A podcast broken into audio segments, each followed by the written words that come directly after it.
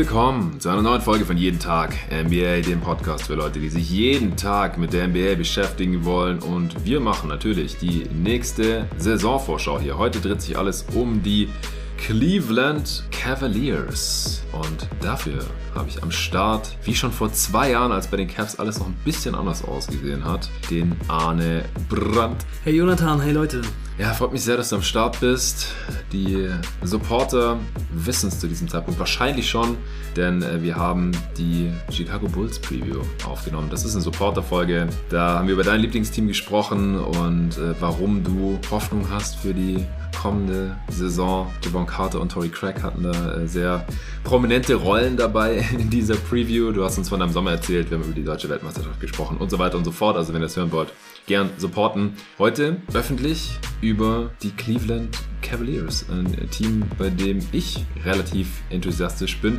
Kannst du dich noch erinnern? Vor zwei Jahren haben wir die Preview aufgenommen. Das war vor der Überraschungssaison der Cavs, wo sie dann bis ins Play-In gestürmt sind und dann erst dort gescheitert sind. Äh, da hatte ja niemand gerechnet, dass sie 44 Siege holen und ich glaube, wir haben die beide unter 30 gehabt oder irgendwie sowas um den Dreh. Ich habe die noch ein bisschen positiver gesehen als du, aber ja, seither Garland All-Star, Jared Allen All-Star, Mobley jetzt zwei Jahre in der Liga gespielt. Sie haben Donovan Mitchell bekommen per Trade vor einem Jahr und haben jetzt eine sehr gute zweite Regular Season hingelegt, 51 Siege geholt, haben damit ihr Net-Rating noch unterboten. Das war sogar noch besser, das zweitbeste der gesamten Liga. Tatsächlich, sie hatten die beste Defense der Liga laut Clean the Glass und dazu eben auch noch die siebtbeste Offense. Mit dem Netrating hätte sie eigentlich 55 Siege holen sollen und das, obwohl das Team ja schon noch so seine Schwächen hatte. Die wurden dann von den Knicks auch in der ersten Runde relativ gnadenlos exposed. Da ist man dann ausgeschieden nach fünf Spielen relativ enttäuschend.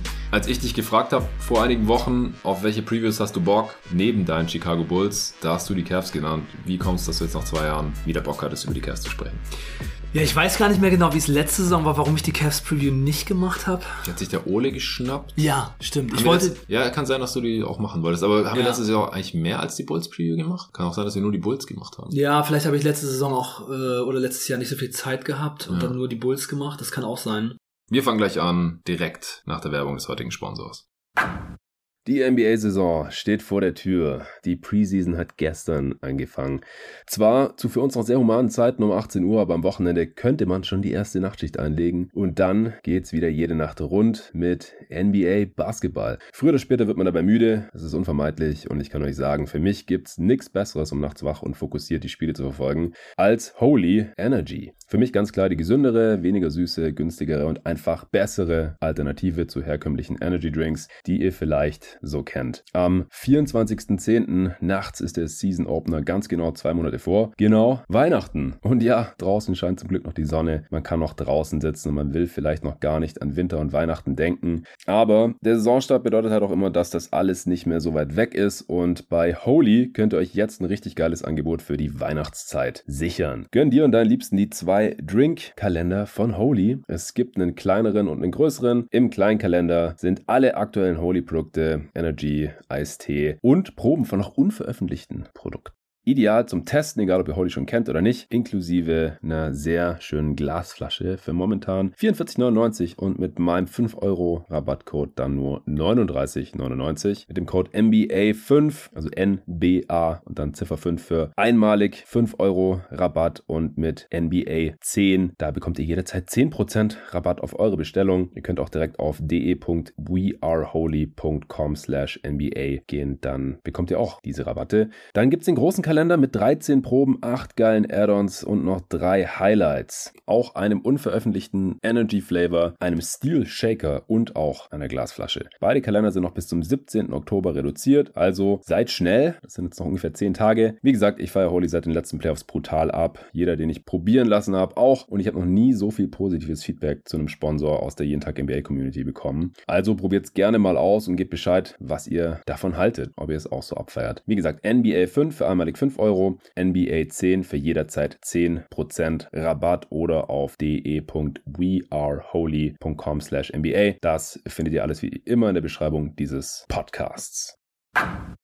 Also ich mag dieses Cavs-Team super gerne. Ich mag Evan Mobley total gerne. Also er ist einer der Spieler, bei denen ich gerade so mit am meisten Lust habe, die Karriere zu verfolgen. Irgendwie stehe ich so auf diese Kevin Garnett-Types. Also du hast vor zwei Jahren schon gesagt, dass du in der Summer League schon bei Mobley das äh, alte KG-Jersey so durchscheinen sehen. Ja, genau. Erinnere ich mich. Ja, und ich mag auch Mitchell, ich mag Garland, ich mag Struce, ist einer von meinen Favorites oh, yeah. äh, sogar geworden, jetzt in den letzten Jahren, auch wenn er die Bulls echt mies abgeschossen hat im Playing. da war echt krass. Ähm, ja, Jared Allen und Mobley zusammen finde ich auch ganz interessant anzusehen, zumindest in der Regular Season. Und ja, ist einfach äh, auch einfach krass, wie schnell dieses Team von super schlecht zu echt sehr, sehr gut geworden ist. Und das macht ja auch Hoffnung dann eben für zum Beispiel meine Bulls, mein Bulls-Fandom so, ähm, dass das halt innerhalb von zwei, drei Jahren sich auch komplett ändern kann, ne? Ja, du musst halt nur äh, Garland und Mobley draften und vielleicht wieder eine Mitchell traden und Jared Allen noch in so einem Trade mal ja, dabei kurz mal so abgreifen, ja, ja, ja. ja. Also kannst du sogar bei Okoro so ein bisschen daneben greifen ja, fünften Pick. Ja. ja. Ja, und dann noch Max Struess in der Free Agency bekommen, ist auch ähm, super, super nice. Also da haben die wirklich ein Loch gestopft, das sie vorher hatten. Brutal. Das, der passt wirklich da rein wie ein Puzzleteil, das muss man schon sagen. Ja, dann sehen wir das ja sehr ähnlich. Ich hatte ehrlich gesagt keine Ahnung, wie genau du die Offseason der Cavs findest, aber also ich finde die teilweise ein bisschen unterbewertet. Manche fanden die sogar nicht gut schlecht, muss ich da teilweise lesen auf Twitter. Ich hatte die bei meinen besten Off-Seasons ja. mit dabei, einfach weil der basketballerische Fit so gut ist. Max Drews und auch George Niang ja. ist genau das, was denen gefehlt hat. Ja. Die haben einfach noch einen Shooter gebraucht. Ja.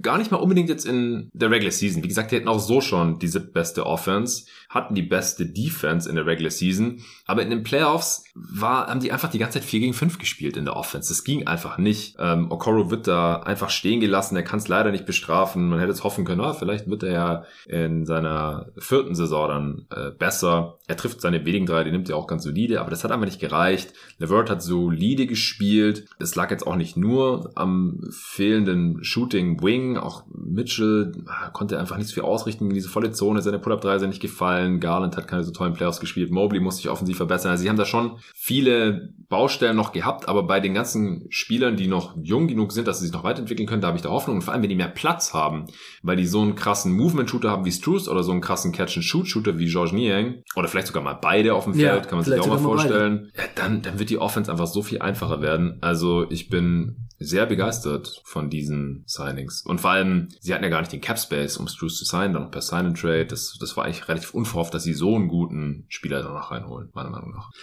Ja, das ist echt krass. Also ich habe jetzt mir alle Playoff-Spiele gegen die Knicks nochmal angeguckt. Okay, nice. Und es ist schon, ja, es war schon schon eine Hardcore-Erfahrung, ähm, sich das nochmal alles hintereinander reinzuziehen, weil die Cavs haben in Spiel 1 97 Punkte gemacht in Spiel 207, in Spiel 3 79, Uff. in Spiel 4 93 und in Spiel 5 95. Die haben in fünf Playoff-Spielen einmal die 100 Punkte geknackt. Ist rough.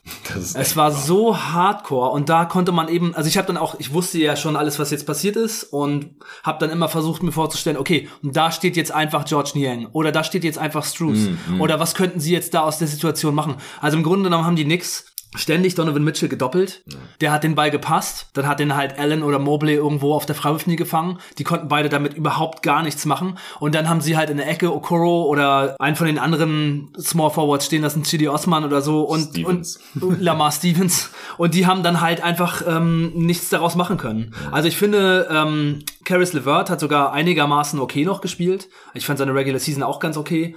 Aber wenn man da jetzt eben diese Schützen hinstellt, dann ist das halt vorbei. Dann, dann werden das halt alles offene Dreier sein. Ne? Also zumindest das. Es ist schon auf jeden Fall sehr, sehr rough gewesen. Und das ist halt auch einfach so ein krasses Ding. Die Cavs haben 51 Spiele gewonnen hatten die beste Defense und die Defense war ja in den Playoffs auch nicht das Problem. Sie hatten die beste, statistisch gesehen hatten sie die beste Defense von allen Teams in den Playoffs. Ja. Das ist auch witzig. Und machen aber halt gar keine Punkte. Ja. Und da jetzt eben diese Spieler reinzuholen, das ist doch echt mal ein krasser Win, oder? Würde ich auch sagen. Also ich, ich mache mir da jetzt auch in der Defense in der Regular Season gar keine Sorgen, weil die basiert halt zum Großteil einfach auf Jared Allen und Evan Mobley. Und Evan Mobley war letzte Saison defensiv schon richtig krass und wird noch besser sein. Da habe ich eigentlich gar keine Zweifel. wenn man jetzt den designierten Point of Attack Defender aus der Starting Five rausnimmt und da können wir jetzt dann auch direkt zur Starting Five eigentlich übergehen, davon gehe ich aus, dann müssen sich da Garland und Mitchell wahrscheinlich ein bisschen mehr reinhauen, weil Struce ist ein engagierter Defender, aber einfach kein besonders toller jemand, den man in den Playoffs auch mal attackieren kann. Jetzt nicht wie sein Ex-Teammate Duncan Robinson oder sowas, aber er ist meistens dann halt das schwächste Glied in der Kette und George Niang, auch der, ich fand den in Philly eigentlich überraschend gut in den Playoffs. Den kann sich halt nicht besonders schnell bewegen, der Minivan, aber Bester Nickname. Ich, passt einfach so gut. Aber ich, ich fand ihn jetzt auch da nicht katastrophal oder wurde einfach zumindest von den Celtics jetzt nicht so ganz übel attackiert. Also ich, ich glaube halt schon unterm Strich, dass man defensiv vielleicht ein bisschen schlechter wird in der Regular Season, vielleicht auch in den Playoffs, aber du wirst halt offensiv, wie gesagt, das wird mehr als nur wettmachen, meiner Meinung nach. Also ich bin mir eigentlich sehr sicher, dass Max Drews starten wird. Ja, auf jeden weil Fall. er jetzt auch die Kohle da bekommen hat. Auf jeden Fall. Ich meine, letzte Saison in der Regular Season hatten die Cavs die beste Defense und ähm, das liegt halt jetzt nicht unbedingt an Okoro auf der Small Forward Position. Also ich glaube schon, da, dann hat man vielleicht die fünf beste Defense noch oder so. Top 3 würde ich. Top mich drei würde es wahrscheinlich. Wundern, wenn die nicht mehr eine Top 3 Defense Ja, haben. Top 3 wahrscheinlich trotzdem. Und äh, es ist einfach so, ich meine, in dieser Liga heutzutage muss man halt einfach Shooter auf dem Feld haben. Ich meine, die Miami Heat, die, die wären ohne Max Strus auch nicht in die Finals gekommen. Also die haben halt dann Duncan Robinson ja auch wieder ausgegraben. Ne? Also man braucht einfach diese Leute, die das Feld breit machen. Ansonsten kann man halt echt keinen Blumentopf mehr gewinnen. Und dass die Cavs jetzt in ihrer Situation zwei solche Typen kriegen, also das ist, äh, das ist A+. Ja, ja, das glaube ich auch. Und wie gesagt, bei Max Strus darf man, glaube ich, nicht vergessen, dass er niemand ist, der einfach nur in der Ecke steht und dann da den Ball fängt und auf den Korb wirft, weil er halt freigelassen wird oder so und davon dann seine äh, 35 Prozent trifft, sondern er ist ein Movement-Shooter. So und der nimmt auch Pull-up-Dreier in Transition und sowas. Der nimmt schwere Dreier, Ja. weil er es kann und weil er halt nicht so viele Looks auch bekommt von der Defense, weil die halt wissen, so, hey, das ist ein krasser Shooter, wir müssen den verteidigen. Man darf sich da nicht davon blenden lassen, dass er halt auch Stretches hat, wo die Dreier dann nicht so gut fallen, aber er zieht halt die Defense auseinander, weil niemand lässt ihm freiwillig freie Looks. So, die rennen ihm hinterher, die Screens, die müssen auf ihn drauf, weil sonst lässt er das Ding fliegen. Max Strus ist sozusagen der amerikanische Andy Obst. genau. ja, äh, der nimmt halt über die Karriere 13 Dreier von den Possessions. Alles über 10 ist sehr viel. Ja. Alles über 13 ist, ist sick und 14, 15 bist du dann halt so auf Steph Curry Level. Das ist er natürlich nicht, das ist niemand. Er hat auch natürlich auch nicht den Ball so oft in der Hand wie Steph Curry, muss man auch dazu sagen. Das heißt, wenn er den Ball berührt, dann fliegt er meistens Richtung Korb von hinter der Dreilinie und er trifft über die Karriere 37% davon. Letztes auf 35%, jetzt 41%. Ich kann mir aber auch vorstellen, weil die Heat waren letzte Saison halt keine Top 10 Offense, ja, dass er halt neben Garland und Mitchell mehr gute Looks bekommt als zuletzt in Miami, wo er auch mal einen Dreier nehmen musste, weil einfach die Offense nichts anderes produziert hatte. Also ich kann mir vorstellen, dass seine Quote da wieder ein bisschen hochkommt. In der Regular Season, in den Playoffs war er sogar nur bei 32 Ja, ja. Prozent. Ja, das ist, aber er, er wird halt trotzdem respektiert. Genau, das also Punkt. das ist eben das Ding. Er hat die 32 Prozent nur getroffen, aber wenn der da rumrennt, dann hat das äh, andere Team trotzdem Panik, dass er das Ding reinschießt oder dass er sie abschießt. Ja, ja. Okay, dann sehen wir das gleich. Ich war mir, wie gesagt, nicht ganz sicher. Wir hatten nicht drüber gesprochen und ich weiß ja, dass auch manche Leute Max Drews viel kritischer sehen. Wie gesagt, ich finde ihn auch defensiv äh, nicht verloren. Er ist relativ athletisch, ähm, rennt auch in Transition in der Defense hinterher, macht mal einen Chase-Down-Block oder stopft mal einen rein und so. Also ich finde Drews ein äh, ziemlich nice Player, bin auch Fan, genauso wie du. Und Niang ist, wie gesagt, ein ganz anderer Spielertyp. Also ich, ich habe, glaube ich, auch irgendwas gelesen von wegen, ja, wieso holen die sich denn gleich zwei so Typen und die können beide nicht verteidigen, was weiß ich, so dieser White Shooter Stereotype. Aber Niang ist ein ganz anderer Spielertyp als Drews. Größer, schwerer, langsamer. Also der wird halt auf der vier spielen. Das heißt dann halt, wenn einer von Mobley und Allen sitzt, wird der daneben stehen und halt das Feld breit machen. Das ist eher ein Catch-and-Shoot-Shooter und äh, da halt auch deutlich konstanter als Ja, Drews. der hat in seiner ganzen Karriere schon in sechs Saisons viermal über 40 Prozent Dreier getroffen. Und die Saisons, wo er es nicht gemacht hat, waren welche, wo er quasi gar keine Rolle hatte. Also Fünfmal sogar. Die letzten fünf Saisons hat er immer über 40 Prozent. Ja, stimmt, es sind sogar fünf. Genau. Dreimal in Utah, zweimal in Philly, immer über 40 Prozent. Und der hat sein Volumen auch jetzt über 12 Dreier von Possessions hochgeschraubt. Also nicht Ja. ganz aufs Truce Level, weil er halt diese Movement-Dreier jetzt nicht nimmt. Der flitzt nicht ständig um Screens und nimmt aus vollem Lauf die Dreier. Aber halt auch sehr, sehr viele muss da auch verteidigt werden, sonst, sonst sitzt das Ding. Also, ja, wir sagen es jetzt, glaube ich, schon dreimal, aber das sind einfach zwei krasse Shooter und das ist genau das, was diesem Team gefehlt hat. Was der Doktor verschrieben hat. genau, genau. Okay, wir sind uns einig, Struce startet. Was sind andere Lineups, die du situativ erwartest, sehen möchtest? Sieht die Closing Five vielleicht anders aus? Was, was siehst du da noch? Ja, also ich denke schon, dass die Closing Five wahrscheinlich die Starting Five in den meisten Fällen sein wird. Mhm. Ich denke, dass man eventuell auf der Bank so ein paar Schwachstellen haben könnte und dann auch das dazu führt, dass man vielleicht einfach so ein bisschen anders planen muss. Also ich glaube, Damian Jones ist als Backup Center nicht so besonders gut. Ja, ich weiß auch nicht so genau, wieso die den, äh, die haben ja sogar für den getradet, also den Minimumvertrag reingetradet. Ich glaube, zum Minimum hättest du vielleicht sogar fast noch jemand besseren bekommen können. Also ich bin einfach kein Fan von Damon Jones. Ja. Und dann hat man noch Tristan Thompson geholt. Ich glaube, die Center-Position könnte von daher eher so ein bisschen so aussehen, dass man versucht, möglichst viel Allen oder Mobley auf dem Feld zu lassen. Ja, ja, dass die gegeneinander gestaggert werden. Und dass dann eben Damian Jones vielleicht einfach nur ein paar Minuten spielen muss. Und ich glaube auch, dass es so ähnlich auf der Point Guard Position ist, denn Ty Jerome ist ja auch jetzt bisher eigentlich ein sehr unerfahrener Spieler und hat noch nicht so viel gezeigt. Und ich glaube auch, dass da vielleicht Mitchell und Garland auch so ein bisschen gestaggert werden und dann ja. ähm, Mitchell teilweise eben die Aufbauarbeit ähm, übernehmen muss. Ich glaube, die hatten Ty Jerome eher als dritte Option auf der Point Guard Position eingeplant, aber Ricky Rubio man weiß ja nicht so genau, was jetzt mit ihm ist. Also er hat sich jetzt erstmal verabschiedet vom Profi-Basketball, nicht für immer und hat auch einen Vertrag bei den Cavs, aber ihm scheint es überhaupt nicht gut zu gehen. Ja. Er hat auch letzte Saison massiv abgebaut gehabt und wurde in den Playoffs dann auch aus der Rotation rausgenommen. Also ich bin ja sehr großer Ricky Rubio-Fan immer gewesen und ja. bin auf ewig dankbar, dass er die Suns da ja, auf die nächste Stufe geführt hat, bis äh, kurz vor die Postseason und dann ähm, ging er natürlich, als Chris Paul geholt wurde, aber ich habe dem immer sehr, sehr gerne zugeschaut, mag den total gerne. Aber ja, er, er hat einfach nach seinen diversen Knieverletzungen, er war vorher schon nicht so der athletischste Dude, noch nie ein guter Shooter, sehr smart, natürlich geiler Passer, aber wenn du halt so gar keinen Vorteil mehr kreieren kannst, wo du die Defense zum Rotieren bringen kannst und defensiv halt auch einfach nicht mehr viel entgegenzusetzen hast jetzt mit äh, 33, weiß ich nicht, wie spielbar er überhaupt noch gewesen wäre, ob er nochmal spielbar sein wird, ob er überhaupt nochmal in die NBA zurückkommt. Alles in den Sternen irgendwie. Deswegen, ja, Ty Jerome äh, würde man jetzt wahrscheinlich nicht dafür 20 Minuten pro Spiel reinschmeißen. Deswegen denke ich auch einfach, dass man Garland und Mitchell maximal staggert, dass immer einer von beiden auf dem Feld ist. Ty Jerome kann man mal reinschmeißen. Ja.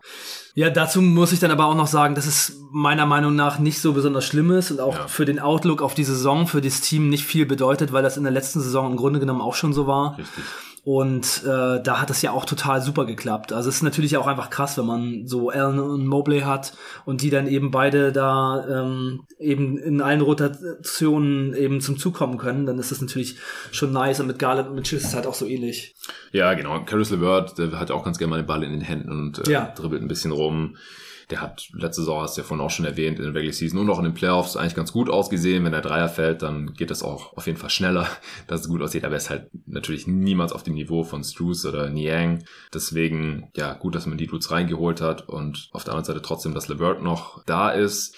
Bei Okoro finde ich, ist der Zug halt immer noch nicht ganz abgefahren. Ich ja, muss natürlich auch zugeben, dass er jetzt nach drei Jahren einfach nicht so gut aussah, wie ich es erhofft hatte zum Draft-Zeitpunkt. Ich hatte einfach gehofft, dass ein bisschen mehr Jimmy Butler in ihm steckt, weil ich mhm. fand ihn physisch da eigentlich relativ vergleichbar mit ihm. Ja, ich kann mich noch gut an die Mock erinnern, die ihr gemacht habt. Und Okoro First auf 1. Pick. Immer wenn ich Okoro sehe, dann muss ich an, an dich und David denken, wie ihr ihn auf 1 gepackt habt. Ja, ich habe mir das auch nochmal angehört, weil äh, wir konnten es natürlich immer wieder mal vorgehalten.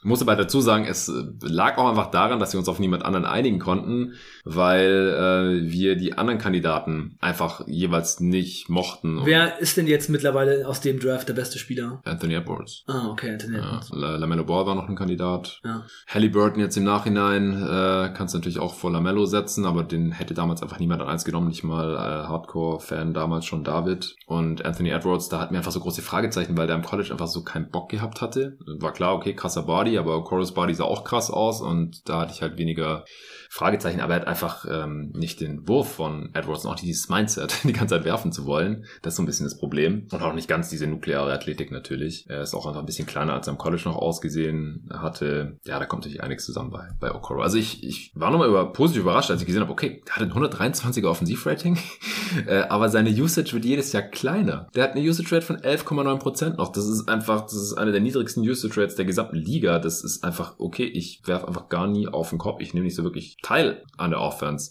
Und dann kannst du auch 36% deiner Dreier treffen. Aber wenn du halt fast nie welche nimmst, dann juckt das irgendwie auch keinen. Es hat keinen Effekt äh, in den Playoff-Spielen, die du jetzt gerade nochmal angeschaut hast, ist es ja dann bis zur Perversion getrieben worden. Er hat im Endeffekt dann neun Dreier von den Possessions genommen in seinen 75 Minuten, die er noch gespielt hat. Davon aber halt nur 30 Prozent getroffen. Mhm. Er wurde nicht verteidigt, hat nicht getroffen und dann ist er halt leider endgültig nicht mehr spielbar, weil ja, er ist der beste Point-of-Attack-Defender, den die Cavs haben, aber das hat dann einfach nicht den Impact. Er konnte Bronson auch nicht verteidigen, so dann musste so ein Dude halt leider hinsetzen und hoffen, dass es die Bigs irgendwie regeln können. Konnten sie nicht. Also ich fand es erschreckend in den Playoffs, wie sehr die Bigs, Jared Allen und Evan Mobley da übermannt wurden von den Knicks, wie Mitchell Robinson, die einfach dominiert hat.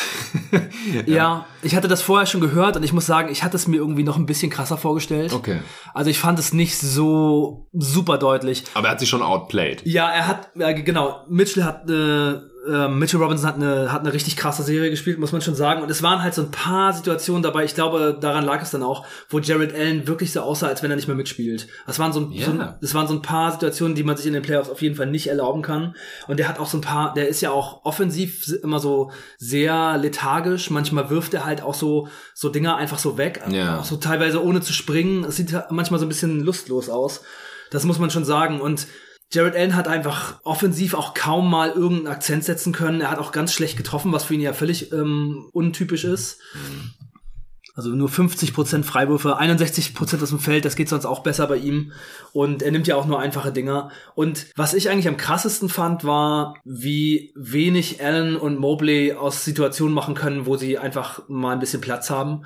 Also vor allem Evan Mobley sah sowas von eingeschränkt aus. Also der hat eigentlich nur Dunks getroffen und alles, was ein bisschen weiter vom Korb weg ist. Das ist ja sowieso generell noch so sein Problem eigentlich, äh, denn er trifft von drei bis zehn Feet vom Korb entfernt. Also die nächste Distanz nach irgendwie Dunks, genau, Floater Range, trifft er halt auch nur 40 Prozent über die Saison. Mhm. Also alles, was weiter weg vom Korb ist, ist im Moment für ihn eigentlich nicht machbar. Und das ist schon, das ist schon enttäuschend. Also, weil man das in den Playoffs gesehen hat, also es ist einfach teilweise wirklich wild gewesen. Also er sieht wirklich so aus, als hätte er dann gar keine Skills mehr. Also ja. Hardcore. Und da sind, waren aber so viele Spieler von Cleveland, die in den Playoffs total überfordert waren. Donovan Mitchell sah richtig schlecht aus. 28% Dreier, 43% aus dem Feld. Er war einfach nicht undeniable, so würde ich es zusammenfassen. Genau. Überhaupt, Weil innerhalb der Dreilinie zwei Bodies auf ihm drauf und er ist dann einfach ein kleiner Guard. Genau. Schwi schwierige Würfe, teilweise auch erzwungene Würfe. Genau. Und äh, unter 30% Dreier. Darius Garland genauso. Ja. Also auch das gleiche Problem. Sehr, sehr schwierige Würfe, ähm, kommt nicht durch. Darius Garland hat 25 Assists gemacht und 18 Turnover. Also die, die Cavs wurden ganz schön vermöbelt in den Playoffs. Das kann man nicht anders sagen. Und das ist natürlich jetzt auch bei so einem jungen Team so ein bisschen die, die Frage, ne? Was, ähm, was davon ist real, ne? Also die Regular Season, das scheint sie eine Winning-Maschine zu sein. Und ich finde es auch ganz interessant. Äh, die Utah Jazz waren ja auch so eine Winning-Maschine in den uh. Maschine in, den, äh, in der Regular Season. Ja. Und in den Playoffs war dann immer schnell Schluss. Und Donovan Mitchell ist hier jetzt wieder am Start. Und äh, ah, vielleicht ist er nicht so der Playoff-Guy, wie man dachte. Ja, nicht, wenn die gegnerische Defense am Start ist. Ne? Also gegen Denver da in der Bubble, da ging es ja noch ganz gut ab. Aber ansonsten muss man ja echt sagen, er hatte ansonsten wenige überzeugende Playoff-Runs. Das stimmt schon. Aber ich glaube halt auch, wenn er ein bisschen mehr Platz hat, und auch nochmal an seinem Game gearbeitet hat. Er ist ja auch noch Pre-Prime oder kommt jetzt gerade so in die Prime, kann man schon noch Hoffnung haben. Aber es hängt halt bei ihm schon mehr an seinem Pull-Up-Dreier als, als bei Spielern, die einfach ein bisschen größer, ein bisschen kräftiger sind. So, das ist einfach so. Auf dem höchsten Level brauchst du ein bisschen physische Undeniability. Typ kann springen, aber er, er lebt halt schon so ein bisschen von seinem Pull-Up-Game und er ist halt nicht Steph und ist halt auch nicht, nicht mal Damon Lillard, würde ich sagen, wobei der in den Playoffs auch schon in ähnliche Grenzen gestoßen ist. Aber so, so in die Richtung geht's halt. Ich denke auch, also, wenn die Cavs, also ich glaube, der nächste Step ist einfach jetzt die Playoff-Runde zu gewinnen. Ja, sie haben mhm. jetzt so Step by Step ja erstmal äh, Play-In, 40 Siege, Marke geknackt, dann 50 Siege, Marke geknackt und äh, Playoffs erreicht und jetzt wahrscheinlich das Ziel wieder mindestens so gut sein wie letzte Saison in der Regular Season und dann mal eine Playoff-Runde gewinnen. Ich glaube, das ist einfach Matchup-abhängig bei diesem Team. Bisschen Line-Up-abhängig auch und dann aber halt auch von Evan Mobley und da halt auch von der Offense. Ich glaube, defensiv müssen wir nicht mehr so reden, er war all Defensive Team. Er Ja. war Finalist für Defensive Player of the Year. Richtig krasser Defender. Ich glaube, er ist mein Favorit für den Defensive Player of the Year dieses Jahr, weil ich glaube, die werden defensiv, wie gesagt, wieder eine Top 3 Defense stellen. Und ich kann mir nicht vorstellen, dass Triple J Back-to-Back Defensive Player of the Year wird. Also ich habe das nie ganz verstanden. Ich glaube auch, dass viele, die für ihn abgestimmt haben, das mittlerweile vielleicht ein bisschen bereuen, weil er einfach auch im direkten Vergleich mit Anthony Davis in den Playoffs so viel schlechter aussah defensiv. Anthony Davis verpasst wahrscheinlich zu viele Spiele. So, ich, ich glaube, Evan Mobley hat sehr gute Chancen, Defensive Player of the Year zu werden. Aber offensiv muss da echt noch ein bisschen was kommen. Ja, so, er ja. braucht Counter-Moves, er muss ein bisschen physischer werden. Ja. Er hat schon mit die meisten Dunks der Liga gehabt, wenn nicht die meisten sogar. Ja, er, also er kann ja fast aus dem Stand danken. Er muss nur, er muss nur minimal hüpfen. Das sieht schon richtig verrückt aus. Aber in den Playoffs, wenn er dann gar nicht erst zum Ring kommt, so dann, dann hat er keine Antworten mehr. Nee, So. nee, es ist nicht, es ist, es ist wirklich fast nichts da. Also, und das ist schon sehr, sehr äh, schade und das hätte ich auch wirklich anders erwartet. Und da bin ich mal gespannt, was in der nächsten Saison denn äh, so kommen kann. Weil er macht ja trotzdem relativ viele Punkte, ne? Was war sein Punkteschnitt? 16, In der Regular Season? ja, Ja, Komma zwei. 16,2. Also, das ist ja schon für eine zweite Saison ganz ordentliche Ausbeute. Aber man sieht halt schon, ja, dass er ganz abhängig ist, dass er wenig machen kann. Also, wenn er jetzt nicht wirklich seine, seine Größe nutzt und jemanden völlig überpowert oder auch aus der Bewegung kommt, dann, es, das sieht teilweise wirklich aus wie, wie ein Hühnchen. Also, es ist, äh, wild, ja, wilde Würfe, gezwungene Würfe. Ja, jeder vierte Wurf fast aus dem Feld von Jared Allen war ein Dank. Und das ist, wie gesagt, gut, dass er so viel danken kann, weil das ist der hochprozentigste Wurf im Basketball. Aber wie gesagt, er braucht einfach Counterwurfs. Er, er braucht Ach so, einen. Mobley oder Allen? Mobley. Mobley. Ja, genau, das eben Allen gesagt. Oh, sorry, echt, okay. Ja. Ja, das, äh, das war dann falsch. Allen dankt auch viel. Ja. das, das haben sie gemein, haben so offensiv so ein bisschen ähnliche Probleme.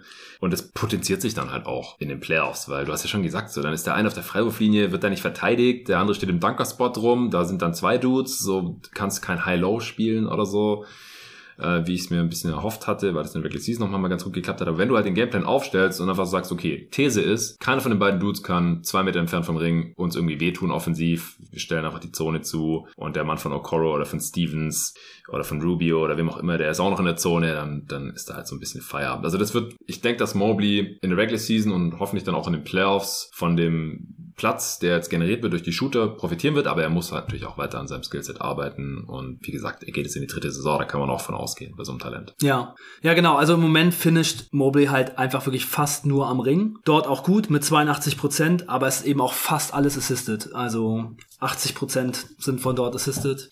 Das ist, naja, bisher noch nicht, noch nicht so besonders viel. Also was man von ihm sieht, ist eben im Moment nichts, was darauf hinweist, dass er offensiv vielleicht mal ein Star oder ein Go-To-Guy werden könnte. Ja, da ist er kein Garnett. Also zumindest Ja, nicht ja. im selben Alter. Da kam er, Ja, genau. ich hätte das anders erwartet. Ich dachte, da ist schon, schon mehr, aber im Moment sehr roh. Hm. Ja, ich habe gerade nochmal geschaut, bei Jared Allen äh, ist über 30 Prozent, das ist fast jeder dritte äh, Field Goal Attempt ist, ist ein Dank. Über die Karriere 35 Prozent. Also wie gesagt, das ist relativ ähnlich. Mobley nimmt ein paar mehr Jumper, aber die fallen bisher noch nicht, noch nicht so wirklich rein.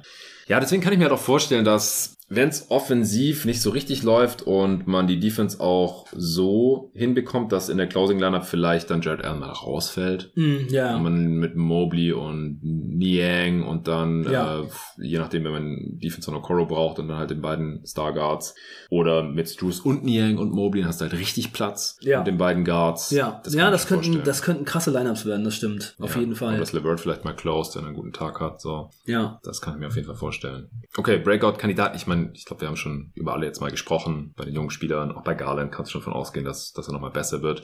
Garland, wie gesagt, der muss jetzt wahrscheinlich auch mehr verteidigen. Der hat auch Bock zu verteidigen. Ich finde, Mhm. das hat man auch in den Playoffs gesehen. Der ist jetzt kein Trae Young oder so. Aber er hat halt physische Limitationen. Ich finde, Mitchell hat sich defensiv auch ein bisschen mehr reingehängt. Das hatten wir in Utah zuletzt ja auch gar nicht mehr gesehen. Ja, ich fand auch jetzt äh, in der Saison und auch in den Playoffs Mitchell und Garland ganz okay defensiv. Also die sind halt beide limitiert, das ist schon so. Aber für die Sehr Defense macht es halt einfach keinen großen Unterschied. Was ich ganz interessant finde, die Cavs lassen super wenig Dreier zu. Also der, der Plan scheint wirklich zu sein, auch so ähnlich wie es in Utah war, immer ähm, quasi die Dreier-Schützen zu chasen und dann eben zu Mobley und Allen hin zu lotsen. Und es scheint ja ganz gut zu klappen, denn äh, die haben am wenigsten Dreier zugelassen und am zweitwenigsten bekommen. Und die Quote war ganz okay, der Gegner 37 Prozent. Also es ist jetzt auch nicht so, dass sie besonders viel Shooting-Luck hatten bei denen, die Mhm. sie dann eben zugelassen hatten. Ja. Also die Defense ist auf jeden Fall gut. Es scheint ein guter Plan zu sein. Sie ist auch real. Und ähm, ja, was man halt auf jeden Fall sagen kann, für Brunson in den Playoffs hatten sie wirklich kein Mittel. Also da hat äh, keiner von den Jungs eine Chance gehabt, ihn zu stoppen. Aber das eben auch auf einem Level, wo man wirklich sagen muss, wenn man einigermaßen offensiv dagegen hält, Ja. dann können die diese Serie halt auch gewinnen. Deswegen, ich habe mir bei der äh, bei der Vorbereitung für die Preview die ganze Zeit gedacht, diese ganzen Sachen, die man jetzt so anführt, die sind natürlich irgendwie schon wahr, dass Jared Allen vielleicht ein bisschen mehr kämpfen muss, dass Ob- Mobley halt einfach wirklich teilweise verloren aussieht auf dem Platz, dass die Guards klein sind und manchmal überpowered werden und so. Aber wenn du offensiv halt ein paar Dreier reinschießt, dann gewinnst du die Spiele trotzdem und dann ist alles in Ordnung. Die Defense war nicht das Problem. Nee. Das kann man einfach so festhalten. Äh, in der Regular Season natürlich nicht und auch in den Playoffs nicht. Und deswegen, wenn die Offense jetzt ein bisschen besser wird, dann ist es ein, ein besseres Team. So kann man es, glaube ich, zusammenfassen. Ja. Was ich ein bisschen komisch finde bei dem Team ist, gerade weil ja nicht mehr so viele Teams mit zwei Bigs starten, ist, dass die trotzdem so schlecht rebounden. Auch schon in der Regular Season. Sie waren auf Platz 20 im Defensiv-Rebounding, The Glass. Äh, unterdurchschnittlich, was die gegnerische Offensiv-Rebound-Rate angeht. Und das wird jetzt ja auch nicht unbedingt besser, wenn es Schuster startet oder so. Ja, Mitchell und Garland sind halt schwache Rebounder. Ja. Das macht schon eine Menge aus. Ja, und äh, Mobley und Allen können es nicht mal, wenn die beide zusammen starten und auch relativ viel nebeneinander auf dem Feld stehen, ausgleichen. Ja, wie gesagt, die Backup-Bigs fallen mir jetzt auch nicht so. Ich wollte noch sagen, Tristan Thompson, ich verstehe das Signing nicht so ganz. Ich weiß nicht, ob das so ein Legacy-Signing Ja, ist. ich glaub schon, Äh, ja. Championship, Legende und so. Finde ich dann aber auch komisch, weil du So ein letztes Jahr... Udonis Haslam wird er jetzt wahrscheinlich werden. Ja, okay. Ähm, weiß Vielleicht nicht, als Mentor für, kann. für Mobley. Hoffentlich bringt er ihm nicht seinen Hookshot bei. Oh Gott, oder den Freiwurf. ähm, ja, aber ich verstehe es nicht, weil man einen besseren Spieler, der auch eine Franchise-Legende war, letzte Saison erst gehen lassen hat in Kevin Love, der ein sehr guter Rebounder ist und vorne in drei getroffen hat. Also es war halt eigentlich so ein bisschen der Spielertyp, der in den Playoffs gefehlt hat. Und dann musstest du hoffen, dass irgendwie jetzt Dean Wade äh, oder so das, das richten kann. Das habe ich überhaupt nicht verstanden. Klar, der wollte irgendwie weg, weil er aus der Rotation rausgefallen war. Aber warum war er aus der Rotation rausgefallen, wenn er da bei einem anderen Team mit Kusshand genommen wird und die mit dem in die Finals marschieren? Ja, ich meine, du musst ihn ja nicht 30 Minuten pro Spiel spielen lassen, aber so für 15, 20 Minuten pro Spiel hätte Kevin Love auch noch den Cavs geholfen, finde ich. Ja, auf jeden Fall. Ich meine, Mobley und dann eben jemand wie Love neben sich, der Rebounds holt und, und Dreier schießen kann, das, passen. das wäre auch wichtig für dieses Team gewesen. Ja. Also jetzt macht das George Niang und da ist vielleicht Kevin Love noch eine Nummer besser. Ja, gut, der wird jetzt auch immer älter. Ja. Weiß man jetzt natürlich nicht, äh, wie lange der noch hält. Aber ich, ich habe es damals nicht verstanden. Und im Nachhinein sieht es auch nicht besonders gut aus. Und es wird auch nicht besser dadurch, dass man dann jetzt Tristan Thompson gesigned hat. Ich glaube, wir haben jetzt schon über fast alle Spieler gesprochen und zumindest mal erwähnt. Dean Wade. Ja, du hast mich eben nach dem Breakout gefragt und Ja. wir haben das gar nicht beantwortet, glaube ich. Ja, dann beantworte gerne. Also Mitchell ist ja schon auf einem Level, viel mehr geht wahrscheinlich nicht. Garland hat jetzt auch schon quasi seinen Durchbruch gehabt mit einem All-Star-Game. Also es müsste wahrscheinlich Mobley sein. Ja. Ja, was, was kann bei ihm jetzt in der nächsten Saison erwartet werden? Also ich würde halt gerne diesen offensiven Schritt sehen, aber ich glaube, das ist wahrscheinlich noch, noch ein bisschen zu früh. Also jedenfalls, was man in, in der letzten Saison und in den Playoffs gesehen hat. Aber ich glaube, wahrscheinlich muss es trotzdem Mobley sein, weil er dann eben noch mal, de- vielleicht noch mal dominanter defensiv wird und weil sie ihn vielleicht auch mit dem dazu gewonnenen Platz einfach noch besser einsetzen können. Ja. Auch als Playmaker vielleicht. Ja. Letztes Jahr schon fast drei Assists im Schnitt. Der, der kann schon was machen, auch mit dem Ball. Kann mir schon vorstellen, dass der so auf 20, 10 und dreieinhalb Assists kommt oder so. Dazu die Defense. Dann wird er All-Star. Das wäre dann vielleicht schon so ein Breakout. Also jetzt nicht irgendwie undeniable offensiv oder so. Das kommt dann vielleicht irgendwann später noch. Du hast ja gerade auch deine Zweifel geäußert, verstehe ich auch. Aber ich kann mir schon vorstellen, dass der jetzt im dritten Jahr nochmal einen Schritt nach vorne macht. Und ansonsten wüsste ich jetzt auch nicht, wer. Also die anderen, wie gesagt, die, die können auch noch ein bisschen besser werden, aber jetzt halt kein Breakout mehr. Ja. Ja, eine Sache, die ich vielleicht noch mal zu dem Kader generell sagen würde, ist, wenn man jetzt einfach mal nur Allen und Mobley rausnimmt und sich den Rest des Kaders anguckt, dann ist der Kader wirklich nicht so athletisch und auch nicht so besonders lang. Das hat man in den Playoffs gegen die Knicks auch krass gesehen. Die haben einfach viele Spieler, die da einfach die anderen Spieler ziemlich überpowern konnten. Also das ist auf jeden Fall eine Sache, die an diesem Roster so ein bisschen mangelt. So Größe und Athletik. Und wenn man sich dann vorstellt, dass sich vielleicht mal Allen oder Mobley verletzt, dann könnte es schon ein paar Probleme geben. Ja, ja, guter Punkt.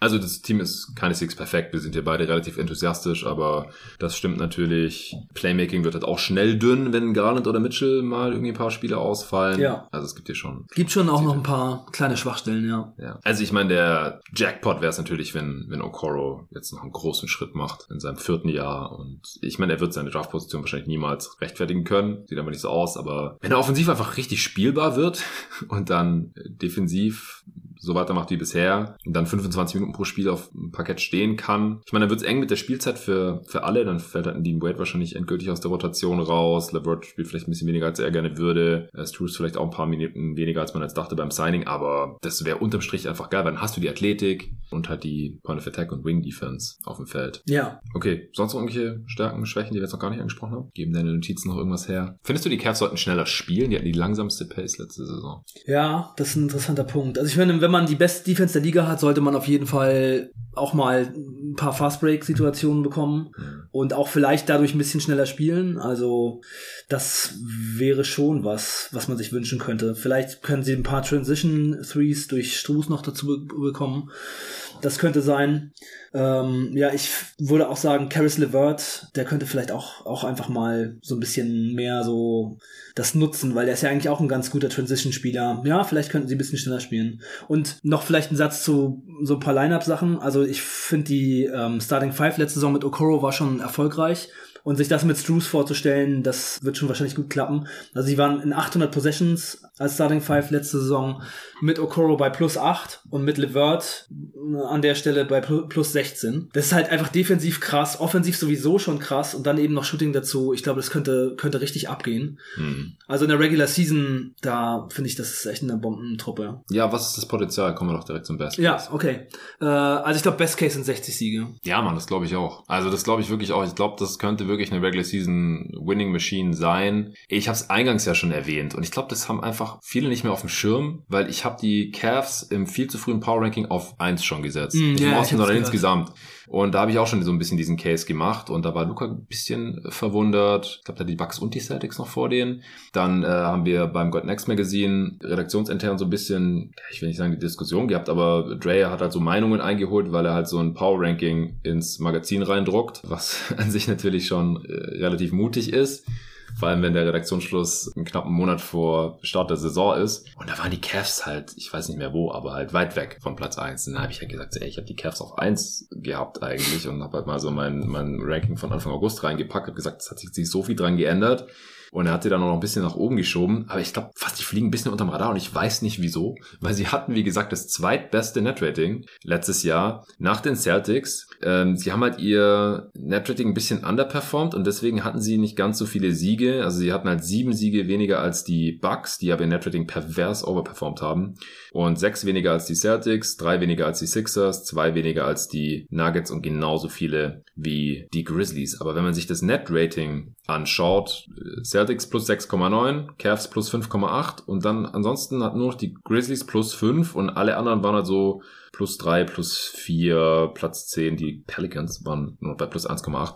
Also, wenn sie ein bisschen, wenn das Netrating vielleicht sogar noch besser wird, weil sie fallen nicht weit ab bei der Defense, aber die Offense wird besser. Von 7 auf, im Best Case haben die auch eine Top 3 Offense, meiner Meinung nach. Top 3 Defense, Top 3 Offense. Dann hast du ein Netrating, das wahrscheinlich bei plus 7, irgendwas plus 8 oder sowas ist. Und wenn sie dann entsprechend dessen ihre Spiele auch gewinnen, dann holen die über 60 Siege. Und das kann ich auf jeden Fall sehen, weil im Best Case haben sie jetzt auch nicht so viele Ausfälle. So ja, Backup Big, Backup Point ist ein Problem, aber halt auch nur, solange einer von Allen oder Mobley oder Mitchell oder Garland ausfällt. Wenn das nicht der Fall ist im Best Case, dann, dann würde ich sogar, sage ich sogar 63 Siege. Mhm, krass, ja. ja. Was auch noch dafür spricht, dass die Cavs eine richtig gute Regular Season spielen, ist, dass sie eben sehr viele Spieler haben, die diesen Erfolg noch nie gehabt haben. Ja. Also die sind einfach auf jeden Fall hungrig, die Regular Season zu dominieren. Ne? Garland, Mobley, Allen, Okoro auch, LeVert, die haben alle noch nie bei so einem starken Team gespielt. Das ist jetzt nicht so wie bei den Celtics oder wie bei den Bucks, die schon wissen, okay, wenn wir hier alle voll durchziehen, Ja. jedes Spiel ernst nehmen, dann gewinnen wir halt vielleicht 60. Die sind viel eher bereit, einfach mal einen Gang runterzuschalten und Und es passt ja auch zum Franchise-Ziel, dass man jetzt eine Playoff-Runde gewinnen will, weil wenn du den First oder Second Seed holst, dann hast du halt auch einen leichten Gegner. Dann kannst du die Runde viel eher gewinnen. Letztes Jahr, das war das 4-5-Matchup gegen die Knicks. Ja, man hat den Heimvorteil, aber... Hauptsache man trifft nicht auf die Heat. Dann, dann ist Schluss. hey, den fehlt ja jetzt Truce, dann haben sie den ja abgenommen, Stimmt. von daher. Nee, okay, dann, dann sagen wir beide 60 plus, du sagst genau 60, ich sag 63 im Best Case. Was passiert im Worst Case?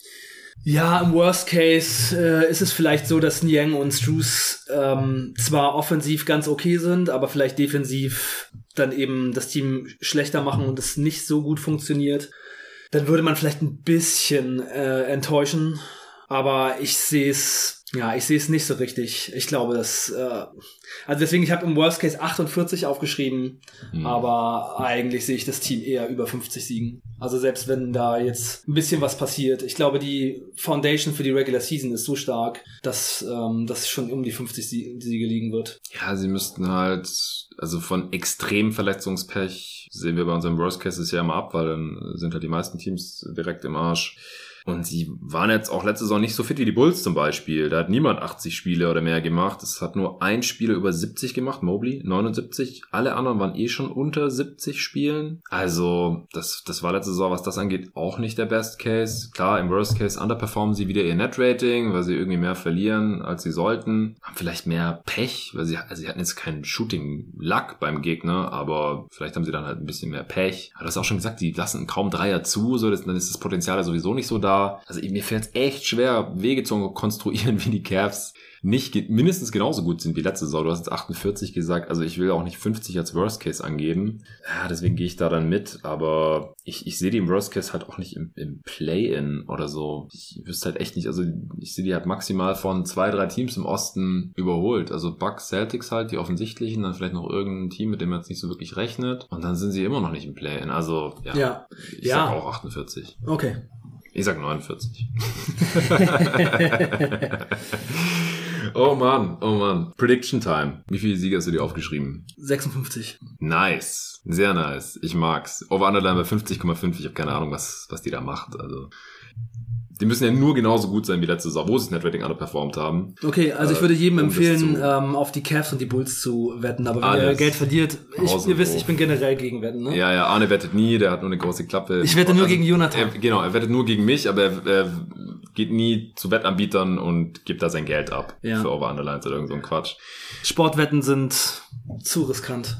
Das ist korrekt, kann ich bestätigen und ich mache jedes Jahr wieder denselben Fehler. Ich habe auch schon was auf die Cavs gesetzt, by the way. Ähm, weil da gibt es auch noch so spaßige Wetten wie Central Division Sieger, wo die Quote jetzt extrem hoch ist, weil da auch die Milwaukee Bucks natürlich spielen. Aber ja, rate ich euch nicht zu. Ich wollte es nur erwähnt haben. Also, was hast du gesagt? 56? Ja. Ich hatte 55, glaube ich, gesagt im ersten Power Ranking, oder? Das Problem ist halt, dass in der heutigen NBA fast niemand mehr 55 Siege holt oder mehr. Aber die Cavs sehen halt schon, schon extrem stark aus. Ja. Ja, ich muss mitgehen. Also mein Best Case äh, war besser als deiner, mein Worst Case auch ein bisschen. Deswegen äh, muss ich jetzt mindestens auch 56 sagen. Ich sag auch 56. Sie sind nicht das beste Playoff-Team. Das müssen sie mir erst noch zeigen. Da muss ja. Mobley sich vor allem offensiv weiterentwickeln. Sie müssen Lösungen finden, wenn äh, einfach die Bigs stehen gelassen werden, außerhalb der Zone. Mitchell muss mal wieder was zeigen in den Playoffs. Es wird Zeit. Garland muss besser sein. Struce muss mehr als 32% seiner Dreier treffen wahrscheinlich. Äh, aber Regular Season, das wird, glaube ich, ziemlich pervers, wenn dir nichts ganz Schlimmes passiert. Ja. Okay, Mann, das ging relativ flott. Wir wollten noch ein bisschen über die Top 30 sprechen. Du hast dir die Pots reingezogen. Wir haben auch schon mal kurz WhatsApp-Sprachnachrichten dazu ausgetauscht. Aber ich habe dich gefragt, ob du Bock hast, im, im Pod ein bisschen Stellung dazu zu nehmen. Äh, wir haben ja wie bei jedem äh, natürlich auch ein bisschen über deine äh, Picks gelacht. Du hattest LeBron zum Beispiel noch am höchsten. Du hast dir ein paar, paar Notizen jetzt auch gemacht. Ich, ich habe dir nochmal dein und mein Ranking zugeschickt. Ich muss zugeben, ich habe es mir nicht nochmal angeschaut. Ich konnte mich jetzt da nicht nochmal reindenken, damit beschäftigen. Ich habe das schon zu Genüge getan. Habe es trotzdem noch einigermaßen präsent und kann ja auch gerade nochmal das Ranking aufrufen. Was möchtest du gerne loswerden? Was hast du zu deiner Verteidigung zu sagen? Was fandst du interessant? Schieß los. Ja, ich finde es ganz interessant, dass ähm, du und Nico jetzt plötzlich LeBron-Hater geworden seid. die ganze Zeit immer Fanboys jahrelang und dann auf einmal werdet ihr voll die Hater. Voll die Hater. Ey, komm, ich hatte den, wo hatte ich den? Ich hatte den auf jeden Fall noch relativ hoch. Ich kann gerade noch mal schauen. Du hattest ihn auf jeden Fall noch auf sieben. Wie kommst du auf sieben? Die Lakers waren in den Conference Finals und LeBron ist immer noch der wichtigste offensive Spieler. Klar, Anthony Davis hat krass gespielt in der Defense, aber LeBron hat sein Team schon wieder in die Conference Finals geführt. Und das ist halt einfach der Ort, wo viele andere Spieler, die ähm, ihr jetzt vor LeBron habt, gerne auch mal hinkommen würden. Ne? das ist wahr. Ja. ja, also LeBron war halt letzte Saison leider so ein bisschen angeschlagen. Er hat ja diese, diese Fußprobleme und ich glaube, er war von daher einfach mh, hm, vielleicht nicht ganz auf der Höhe, aber trotzdem hat er krasse Playoffs gespielt und er ist einfach der King und ich finde, er gehört auf jeden Fall noch in die Top 10. Ich hatte ihn auf 10, damit am dritthöchsten. Ich, ich alter Hater. Äh, Lino hat ihn am zweithöchsten, der hat ihn auf neun und du hattest ihn auf sieben, also ziemlich im Abstand. Am höchsten es hatten noch zwei andere Leute ihn auf Platz zehn. Äh, ah, im Community Ranking ist er auch auf Platz zehn gelandet. Also die Leute haben im Discord abgestimmt. Und der Pat Foster, der hat ihn auch noch auf Platz zehn gehabt. Also ich bin da schon noch eher positiv gestimmt. Es gab ja auch Leute, die äh, den näher an 15 hatten oder sogar einer hat ihn in den 20ern gerankt, der ist dann komplett raus. Also ich stimme dir ja noch weitestgehend zu ich frage mich halt immer, okay, mit wem fühle ich mich am wohlsten, wem vertraue ich am meisten für die kommende Saison und ich tue mir halt schwer beim LeBron, der dieses Jahr noch 39 wird, ihm da noch so sehr zu vertrauen wie in den letzten Jahren, weil er hat halt immer jetzt irgendwas. Nico hat in der Lakers Preview, die konntest du noch nicht hören, oder? Die ist erst gestern Abend erschienen. Nee, habe ich noch nicht gehört. Ja, äh, da haben wir auch nochmal natürlich lang und breit über LeBron gesprochen, da haben auch nochmal die äh, LeBron Fanboys oder LeBron Haters, wie du es sonst nennst, die Gelegenheit gehabt, richtig viel natürlich zu sprechen sprechen über den King. Man muss einfach davon ausgehen, glaube ich, mittlerweile, dass, dass er immer irgendwas haben wird. Es ist halt nicht jeder Arne Brandt, der auch mit 40 plus, ja, noch äh, wie ein junges Reh, äh, gar keine Probleme, hoch und runter den Korb. Das, ja. wird, das wird jetzt immer noch besser. Ja, du wirst immer fitter. Ja, ja. das ist echt nice. da hast du LeBron was voraus. Fürchte ich, fürchte ich. Aber ich bin auch nicht auf 10 Spieler gekommen, die ich lieber vor ihm hätte. Also ich äh, war in einem großen Tier bei mir drin. Ich habe dann Kawhi aber hinter ihn gesetzt, weil da hätte ich noch ein bisschen weniger Vertrauen. War Kawhi im Community Ranking vor LeBron? Du meinst im Consensus Ranking insgesamt? Ja. Community Ranking ist äh, das, wie wir das Discord Ranking genannt haben. Äh, Consensus Ranking so. war er, ja, der war auf 10 und es, LeBron auf 13. Ey, un unglaublich. Das ist ein Skandal. Wirklich. Überleg, ja. überleg dir das doch mal.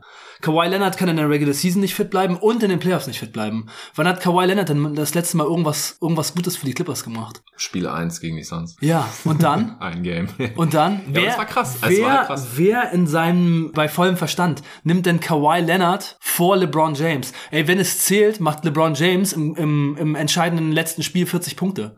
Ja, aber wenn Kawhi Leonard nicht verletzt ist, macht er das halt auch. Ja, aber er ist immer verletzt. Ja, ja. Ich hatte Kawhi deswegen ja auch genau einen Spot hinter LeBron. Genau, das hast du sehr gut gemacht, Jonathan. sehr schön. Sehr schön. Wo hattest du Kawhi? Ich habe Kawhi ich kann es auch kurz gucken. Sieben Plätze hinter LeBron auf jeden Fall, denke ich. Also auf 14. Warte. Nee, auf 13, glaube ich. Ja, auf 13. Auf 13 Kawhi. Ja, ich hau mal noch kurz dein Ranking rauskommen. Ja, okay. Also, du hast auf 1 Jokic. Du bist Team Jokic. Vor allem bist du nicht Team Janis. Du bist der Einzige, der nicht eine Top 3 hatte. Auf 4. Da müssen wir kurz drüber sprechen. Was ja. ist los? Also erstmal möchte ich zu Nikola Jokic sagen, wenn man so Basketball spielt wie Nikola Jokic und den Titel gewinnt, dann sind für mich erstmal alle Fragen beantwortet. Weil es war ja die Frage, kann man mit einem Spieler wie Jokic eine Championship holen in der NBA. Und wenn das der Fall ist, dann ist Jokic für mich der beste Spieler. Ja, ich habe ihn auch auf zwei, weil wenn man mit ihm keine Championship holen könnte, dann hätte ich ihn nicht auf zwei. Dann wäre er nicht Top 2 und auch nicht Top 5, so wie die letzten Jahre halt. Äh, deswegen ist er jetzt hier auch hochgerauscht bei mir. Aber ich hätte trotzdem, das Ding ist ja nicht, wie gut finde ich Jokic bei den Denver Nuggets, sondern wie gut finde ich ihn im Vakuum. Und ich hätte da einfach minimal mehr Zweifel, dass ich halt eine Defense, die gut genug ist, um ihn rumbauen kann. Die habe ich bei Janis halt nicht. Und bei der Offense habe ich diese Fragezeichen bei Janis halt auch nicht in demselben Maße, wie ich sie bei Jokic defensiv habe. Das ist halt das Ding. Also, dass ich halt die Spieler losgelöst von dem aktuellen Teamkontext vergleiche und da Janis halt ganz leicht vor Jokic landet bei mir im Endeffekt, aber im selben Tier. Das ist halt mein, mein Case. Aber was ist, was hast du gegen Janis? Also, es ist einfach mein Gefühl, dass man offensiv etwas mehr haben muss, so wie die Liga sich gerade entwickelt, mhm. als defensiv. Mhm. Ich glaube einfach, dass es wichtiger ist, den absoluten Killer in der Offense zu haben und eine, eine ziemlich gute Defense, okay. als eine richtig gute Defense, aber dann weißt du nicht, wem du den Ball geben sollst in der Crunch-Time. So, Janis kannst du den Ball einfach nicht in die Hand geben. Und wenn ja. dann dein zweitbester Spieler Chris Middleton ist, fliegst du halt in der ersten Runde raus, wenn du ein bisschen Pech hast. Oder in der zweiten Runde. Deswegen haben sie für Lillard getradet. Ja. ja also der Punkt ist fair. Der ja. ist total fair. Du hast auf zwei Luka Doncic. Du bist noch ein Doncic-Belieber. Ja, auf jeden Fall. Also ich, ich meine, das letzte Mal, als er einen einigermaßen kompetenten Kader um sich herum hatte, der einigermaßen auf seine Stärken und Schwächen zugeschnitten ist, hat er die Suns quasi eigenhändig zerstört und sie einfach in den Mülleimer geschmissen. Ja, aber es war trotzdem eine Sieben-Spiele-Serie. Es war kein Sweep. Nee, war es nicht. Aber das Spiel war krass. Hat er dann nicht in der ersten Halbzeit mehr Punkte gemacht als die Suns in dem einen Spiel? Ja, das ist korrekt. Ja. Dankeschön. so, und Luka Doncic kann halt nicht so viel dafür, dass die Dallas Mavericks es einfach schon wieder völlig verkacken, einen Roster um ihn herum zu bauen. Also ähnlich äh, war es ja auch, als sie Dirk Nowitzki hatten. Das war, war ja auch immer schwierig, da einfach was Vernünftiges drumherum zu bauen. Hm. Außer in dem Championship-Jahr, wo es irgendwie gepasst hat. Ja, aber der Roster, den sie jetzt haben, ist äh, super, also super schlecht für, für Luca. Also Auch für die kommende Saison hältst du nichts von den ich, Mavs. ich halte nichts von, nichts von den Mavs. Also es würde mich nicht wundern, wenn die Mavs wieder die Playoffs nicht schaffen. Uh, okay. Und ich glaube, Luka Doncic ist schon mit einem Bein raus aus Dallas.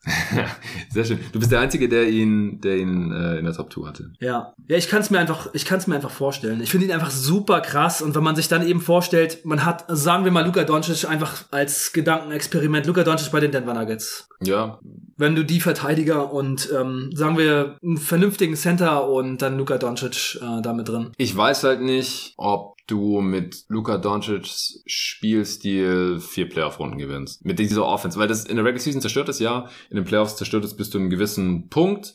Und äh, dann hast du aber halt ein Problem, wenn Doncic nicht die ganze Zeit gegen egal welche Coverage 40 plus effiziente Punkte raushaut oder halt, wenn er passt, die ganzen Eckendreier reinfallen, wie es bei den Mavs halt eine Weile passiert ist und dann halt nicht mehr. Und dann musst du ihn halt auch defensiv die ganze Zeit verstecken, weil er, weil die ganze Zeit offensiv alles machen muss, defensiv nicht mehr so viel Kraft hat, sowieso nicht die beste Ausdauer hat, weil er nicht in der besten körperlichen Verfassung ist und dann auch nicht so super motiviert ist, defensiv und die ganze Zeit zurückzurennen und dann, äh, das mit den Refs, das ist halt auch einfach nicht wegzudiskutieren, dass Ja. er. Aber das irgendwie erinnern mich diese ganzen Punkte, die du gerade ansprichst, an Nikola Jokic, den ich auf eins hab. Vielleicht kommt das ja bei. Ja, aber es ist, bei, aber es ist bei Doncic alles noch, noch viel extremer als bei Jokic, finde ich. Der hat nicht die ganze Zeit den Ball in der Hand. Es ist nicht nur, okay, Jokic nimmt entweder selber einen krassen Wurf oder es wird ein freier Dreier. Die ganze Offense ist doch viel mehr im Flow und viel variabler als so eine Mavs-Offense, finde ich. Also Ja. bei den Mavs ist es halt wirklich, okay, äh, Doncic wirft oder es gibt einen Dreier. Und sonst passiert da nicht so schrecklich viel. Und wenn diese Dreier halt nicht reinfallen oder Luke halt mal nicht ein Monster-Game hat, dann haben sie gleich ein Problem. Das ist bei den Nuggets einfach nicht so. Deswegen, ich finde Jokic halt offensiv noch deutlich variabler, deutlich besser. Und der muss auch nicht so viel den Ball in der Hand haben. Ich meine, wie viele Touch-Pässe spielt Luka Doncic denn zum Beispiel? Ja. Ja, also diese James Harden Vibes, die Luka Doncic versprüht, sind auch das, was ich an ihm auf jeden Fall am So nervigsten finde. Ja. und am, am, am schlechtesten. Und ich muss auch sagen, für mich als äh, jemand, der sein ganzes Leben äh, Basketball gespielt hat, und ich würde sagen, dass ich immer versucht habe, jemand zu sein, äh, der intelligent spielt, mit dem man gerne zusammenspielt, der den Ball verteilt und so weiter. Ja. Ist es wirklich absolut unverständlich, warum Spieler nicht den Ball auf den Korb werfen, wenn sie angespielt werden. Also wenn du einen Catch-and-Shoot-Pass bekommst, warum du das Ding nicht einfach abdrückst. Also ich meine, Harden hatte dieses Problem und Luka Doncic hat es ja zu einem gewissen Grad auch, dass du einfach die Dreier lieber nimmst, wenn du ihn dir selber mit einem Dribbling rausspielst. Ach so, meinst du? Ja, ja, ja. Weißt du? Und wenn du denn, also wenn du auch cutten zum Beispiel, ne? Ich meine, was gibt es Schöneres, als einen Cut zu machen und den Ball zu bekommen und daraus was zu machen? Ich kann einfach nicht verstehen, warum ein Spieler, der ja so viel Spielintelligenz hat wie Luka Doncic, nicht einfach auch diese Cut-Möglichkeiten sieht und sieht, was daraus dann eben werden kann. Ja, ich glaube, es, ist, es sind einfach Habits, also schlechte Angewohnheiten und äh, auch Cuts sind halt anstrengend, anstrengender als irgendwo rumzustehen und Ja, ja. zuzugucken hinter Ja, der ja, Dreilinie. natürlich. Es ist viel auch das. Ja. Ja, ich meine, im Grunde genommen, schlechte Defense, äh, nichts Off-Ball machen und nicht cutten, das sind alles Konditionssachen. Das sind alles Sachen, wo man sich überlegt, soll ich das jetzt tun? Und ein Cut könnte halt auch eventuell ein Weg umsonst sein. Ne? Wenn, du, wenn du den Ball nicht bekommst, dann, äh, dann bist du halt 25 Meter umsonst gelaufen, einmal rein und wieder raus. Das will halt auch wahrscheinlich nicht jeder machen, der nicht so richtig fit ist. Na klar, ey, bei Luka Doncic müssen auf jeden Fall noch so ein paar Sachen zusammenkommen, damit er wirklich äh, dieser dominante Spieler sein kann. Und mein Pick an der Stelle wird wahrscheinlich auch nächste Saison schlecht aussehen, weil ich halt einfach nicht an diesen Roster glaube. Ich glaube nicht an Kyrie Irving. Ich glaube nicht an die an das Zusammenspiel und daran, dass es erfolgreich sein kann, Kyrie Irving und Luka Doncic in einem Team zu haben. Für mich ist Kyrie Irving zu den Dallas Mavericks zu holen fast schon so ein bisschen wie auf dem Level wie Westbrook für gute Roleplayer, die Championship-Erfahrung haben, zu den Lakers zu holen. Es ist für mich eigentlich fast das Gleiche. Man gibt irgendwie die Defense und die Tiefe und die Roleplayer ab und holt dafür einen Star, der nicht zu dem anderen Star passt. Das ist ein absoluter Fail. Ja. Okay, das, das wird auf jeden Fall spannend sein zu beobachten, aber du hast natürlich recht, im aktuellen Mavs-Kontext werden wir das wahrscheinlich gar nicht abschließend bewerten können. An drei hast du Stephen Curry. Das ist äh, wenig überraschend. Willst du dazu noch irgendwas sagen? Nee. Selbsterklärend.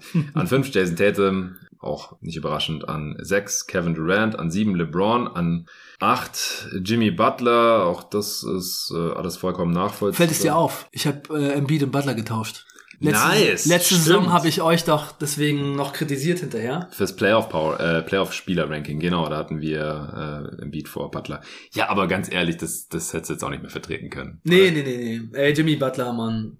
Jimmy Butler, ich kann, ich kann gar nicht so viel über Jimmy Butler und die Heat eigentlich sagen. Wir machen ja die Previews dann danach zusammen, aber Ja. äh, ich bin eigentlich wirklich ein schwieriger Partner für den Podcast, weil ich kann den Miami, okay, das könnte niemand sehen, was sie jetzt gemacht haben, aber generell unterschätze ich die Miami Heat meistens. Also wirklich, auch Jimmy Butler. Es ist einfach, es ist Es einfach. wird ja bei einem Regular Season Preview eher, oder Ja, ja, ja, Regular ja. Season lastige Preview ja, ja. Wir kriegen das schon hin, wir kriegen das schon hin. das kriegen wir auf jeden Fall hin. Äh, wir müssen mal noch überlegen, wann wir die aufnehmen. Das ist die einzige Preview, wo ich noch äh, keinen festen Termin ausgemacht habe, weil wir die ganze Zeit auf den Lillard Trade gewartet haben. Der kam jetzt nicht.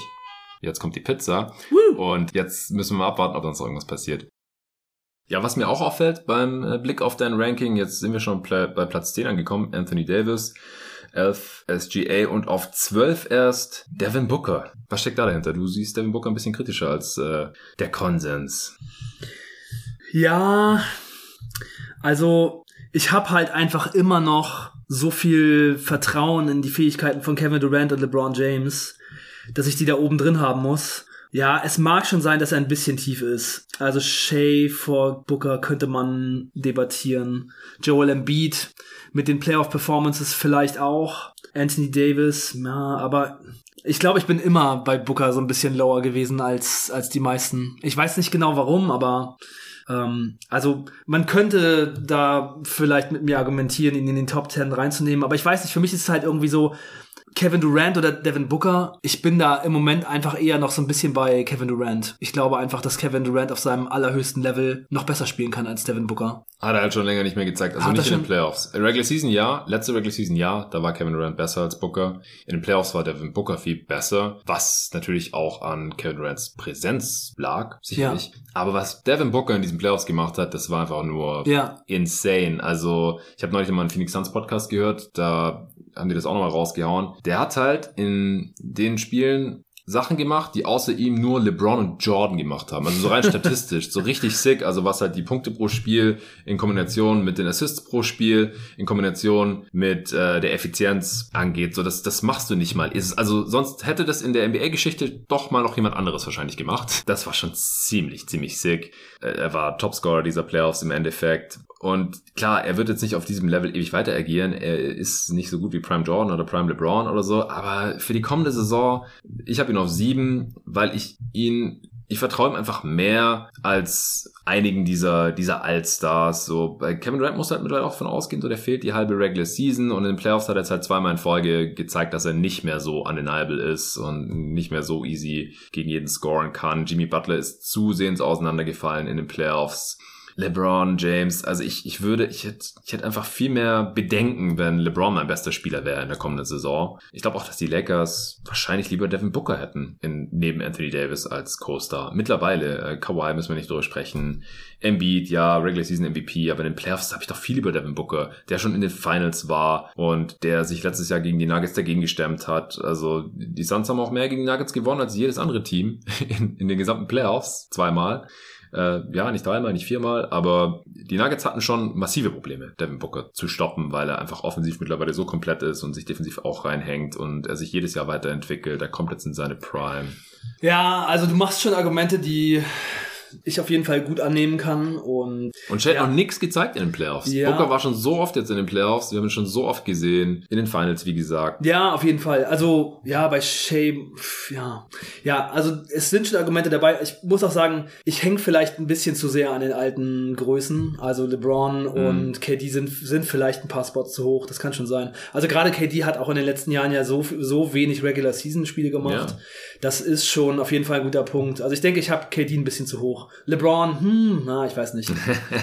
vielleicht auch nicht. Ja, ich meine, KD auf 6, das ist äh, immer noch total vertretbar. Der war auf, auf 6 im Consensus-Ranking. Also du bist echt nicht der Einzige. So dein, die Outlier bei dir sind, Janis auf 4, hatte sonst niemand so low. Doncic auf 2, hatte sonst niemand so hoch. Booker war im Consensus-Ranking auf äh, 7 Punkt gleich mit Jimmy, den hast du halt auf 12. Das ist äh, sehr viel niedriger. Kawhi hast du den Case schon dagegen gemacht, hast du ein bisschen niedriger. Aber ansonsten ähm, ist, ist in deiner Top 10 jetzt nichts mehr auffällig. Ich schaue jetzt gerade nochmal mal kurz über deine hinteren Spots. Du bist Anthony Edwards Believer auf 15. Ja, ich finde, er bringt alle Anlagen mit. Ich glaube, wenn, ich glaube auch, dass wenn äh, Towns wieder da ist, das vielleicht nochmal ganz gut für ihn sein kann. Mhm. Ich glaube einfach, dass er den nächsten Schritt machen kann. Ich glaube auch, auch wenn das Team USA jetzt nicht gewonnen hat, dass es trotzdem eine krasse Erfahrung bestimmt für ihn war. Und ich glaube, er wird eine sehr, sehr gute Saison spielen. Ja. Triple J auf 21, das dürfte auch, wenn nicht am höchsten, mit am höchsten sein. Ja, das war vor der Weltmeisterschaft.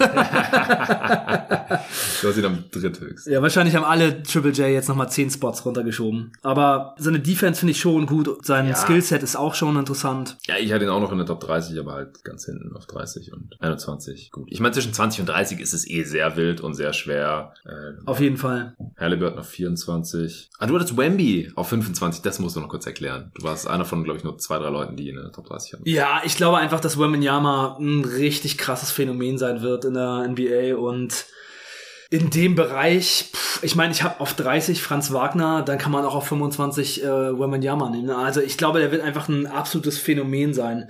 Also ich glaube, der könnte schon in seiner Rookie-Season einfach so krass sein. Also allein was der defensiv vielleicht möglich ist, Mhm. es wird eventuell eine defensive Saison werden, wie wir sie selten mal gesehen haben, einfach wegen der Möglichkeiten, die der Typ hat. Ey, mit der Beweglichkeit und der Länge, das könnte eine Saison werden, wie wir sie, wie wir sie selten gesehen haben. Ich meine, Wembanyama macht einfach in jedem Spiel, wo man ihn, ihn sieht, ein paar Sachen, die noch nie jemand machen konnte.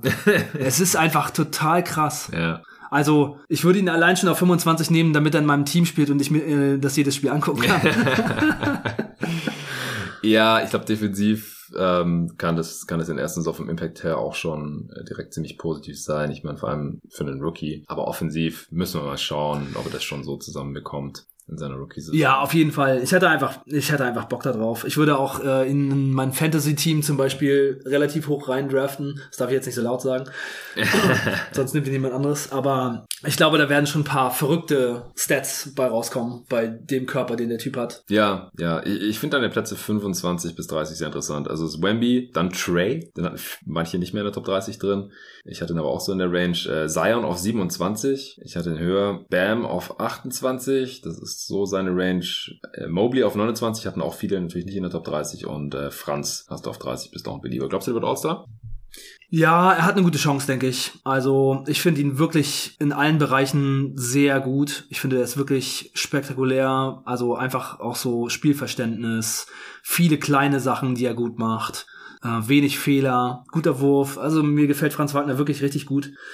Aber in der nächsten Saison, hm, wenn ich jetzt tippen muss, sage ich mal, vielleicht noch nicht, aber könnte schon sein. Und ich habe Drew Holiday nicht drin. Ja. Und das war vielleicht so der, wo ich am meisten überlegt habe. Hätte ich lieber Mm, Drew Holiday für die nächste Saison oder Franz Wagner, Evan Mobley. Also Evan Mobley ist halt einfach krass, weil er defensiv so heftig ist, aber man hat ja gesehen, welche Limitationen er hat. Das habe ich halt auch gemacht, das Ranking, bevor ich jetzt die Preview vorbereitet habe und mir diese Cavs-Spiele, Playoff-Spiele nochmal angesehen habe. Ich würde sagen, ich hätte wahrscheinlich ähm, Evan Mobley aus der Top 30 vielleicht jetzt mit dem Wissen doch eher nochmal Du rausgenommen. hast Garland nicht drin, stattdessen. Ja, genau, äh, genau. Garland, ähm, Holiday, das sind so. Michael Bridges hatte ich noch drin. Ja, Michael Bridges, das sind so die Leute, die ich auf den nächsten fünf Spots wahrscheinlich Siakam hast du auch nicht drin? Siak, genau, Siakam, ja. Ja, aber bei Siakam ist es halt auch einfach so, also Siakam ist auch teilweise einer so von meinen Lieblingsspielern gewesen in den letzten Jahren, auch weil ich dieses Toronto Raptors Kawhi Leonard Championship Team einfach so geil fand und so krass fand und das so gefeiert habe und das Siakam einfach so super cool fand. Aber ich finde einfach so einen Star-Spieler oder Max-Spieler in seinem Team zu haben mit dem Skillset von Siakam halt schon so ein bisschen schwierig. Also ich finde, er ist jetzt defensiv keine absolute Granate und er hat halt nicht so einen guten Wurf. Man hat jetzt letzte Saison gesehen, was dann eben auch teilweise passieren kann mit der Offense, wenn die anderen Mhm. auch nicht so gute Werfer sind. Ja, das ist mir alles ein bisschen zu. Wobei die Offense der Raptors war ja besser als die Defense am Ende, komischerweise. Ja, ja. Aber viel offensiv für uns und so. Ja. Ähm, okay, ja, ich denke, das ist fair. Ja, äh, ein Spieler, dessen Namen ich jetzt mit Absicht nicht genannt habe, ist Damien Lillard an 14. Äh, weil mich und sicherlich auch die Hörer würden jetzt mit ein paar Tagen Abstand noch deine zwei Cents zum Lillard-Trade interessieren. Ja. Also das erste, was ich gedacht habe, war, es ist eigentlich der perfekte Fit für Lillard und für Janis. Also wirklich die beiden so zusammenzupacken, ist für beide das krasseste, was ihnen für die nächste Saison passieren konnte. Ja. Dann ist es absolute Shut up äh, or Put up or Shut up Zeit für ähm, für Damian Lillard. Also ich finde es einfach so interessant, auch für uns jetzt als Leute, die sich sehr viel mit der Liga auseinandersetzen und immer viel analysieren, zu schauen, ähm, was kann der Typ jetzt, Damian Lillard, einfach mal in einem richtigen Top-Contender-Team machen. Wenn ich Lillard wäre, würde ich jetzt eine absolute Party schmeißen und erstmal drei Tage nicht mehr aufhören zu feiern, weil er wirklich bei einem Contender spielt, in dem Alter einfach nochmal diese Chance zu kriegen, bei einem richtigen Top-Team zu spielen, mit einem Spieler wie Janis, der Top 5 ist es ist einfach heftig, aber Lillard muss jetzt auch wirklich was zeigen. Und ähm, ich bin mal gespannt, was er in diesem Team in den Playoffs machen kann. Kann er offensiv wirklich die, der Go-To-Guy sein? Kann er wirklich in der Crunch-Time diese Heldentaten raushauen bei einem Team, das wirklich gewinnen kann? Mhm. Das bis in die Finals kommen kann und den Titel holen kann?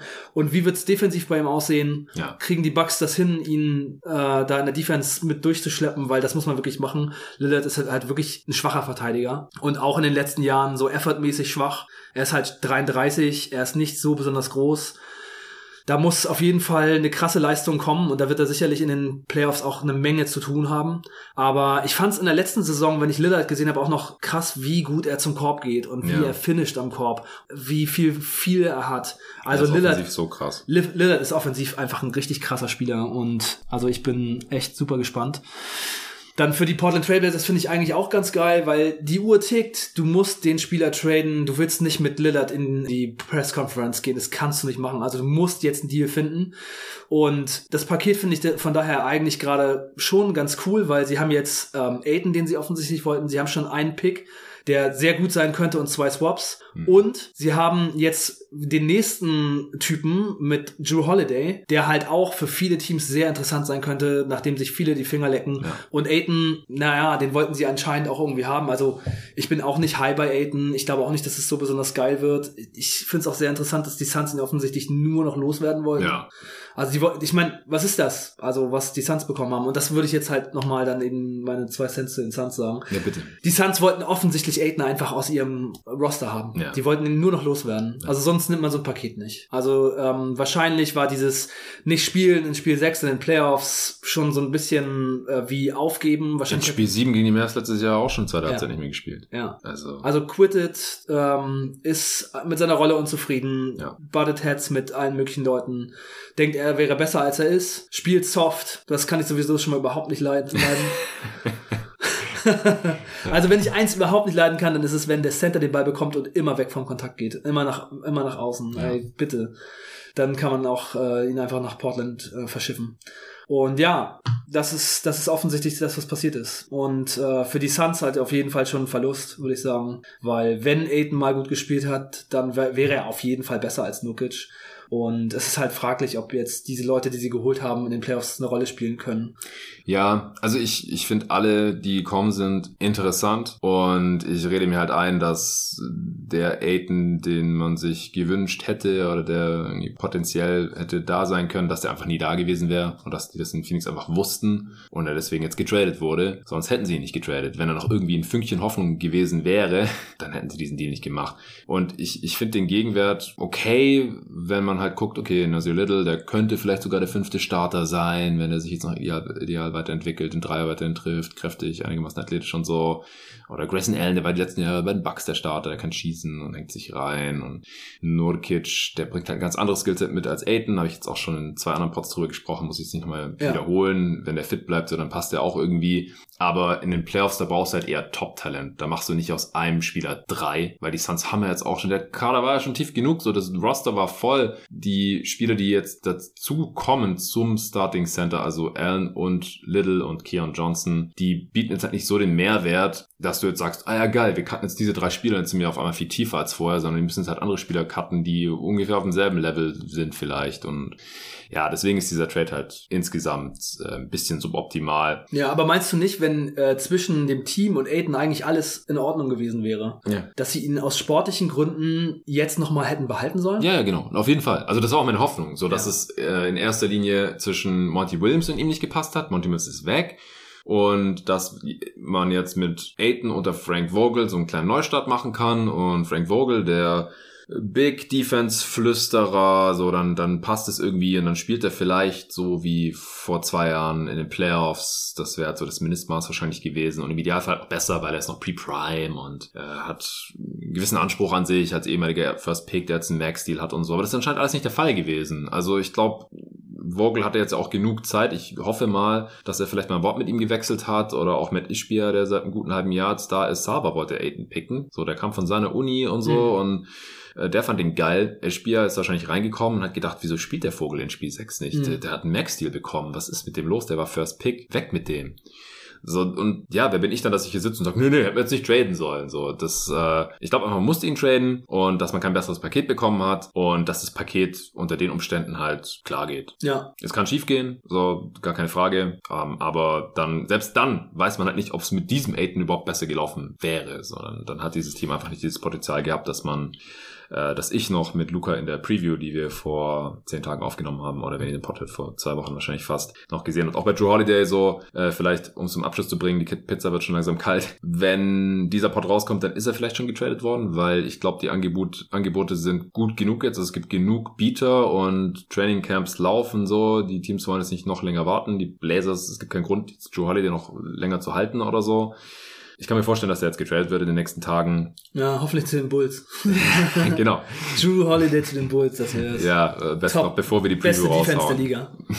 Ich habe das auf Twitter heute gelesen. Da hat ein Bulls-Fan kritisiert, dass die Bulls da jetzt anscheinend gar nicht hinterher sind. Ein anderer hat geschrieben, aber wieso sollten sie da jetzt noch Assets abgeben, um dann noch mehr im Mittelmaß festzustecken? Dann gewinnst du halt, weiß ich, fünf Spiele mehr in der Regular Season oder sowas. Ja. Schaut es trotzdem in der ersten Runde aus. Also willst du, dass sie für Holiday traden? Nein, also ich glaube auch nicht, dass sie es machen werden.